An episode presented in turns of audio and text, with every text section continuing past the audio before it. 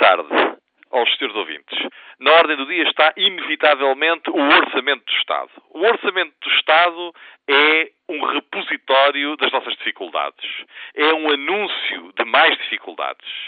A mistura com algumas promessas de regeneração, de reconversão, de crescimento.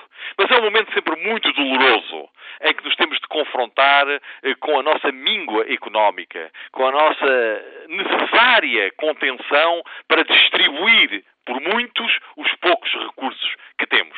É um momento sempre doloroso de anúncio de mais e mais impostos num país que já paga seguramente impostos a mais.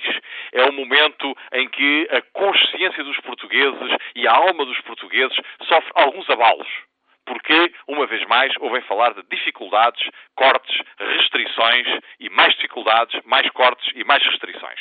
Não se discute agora se este é o melhor orçamento, um bom orçamento ou o orçamento necessário.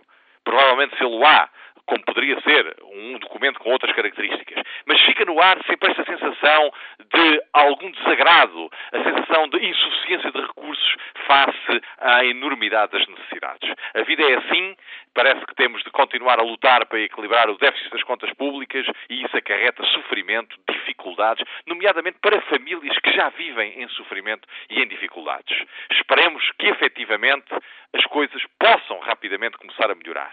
Mas Hoje vi no jornal o anúncio de que também a Caixa de Previdência da Ordem dos Advogados iria ser vítima de alguns cortes orçamentais.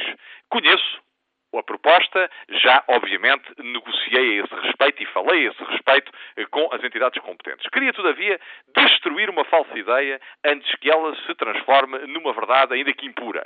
É que o Estado português não contribui para a Caixa de Previdência dos Advogados e Solicitadores.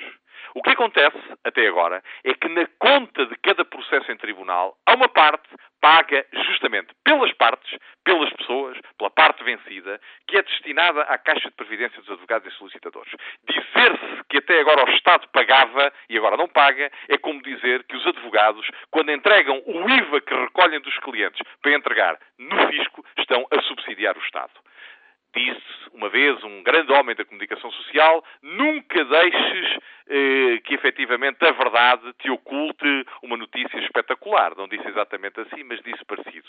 E eu quero deixar aqui bem claro que aceitando todas as propostas do governo e estando disposto a negociar todas as soluções, não se cria a ideia que era o Estado quem financiava aquilo que não é o Estado que financia. Boa sorte para todos e muito boa tarde.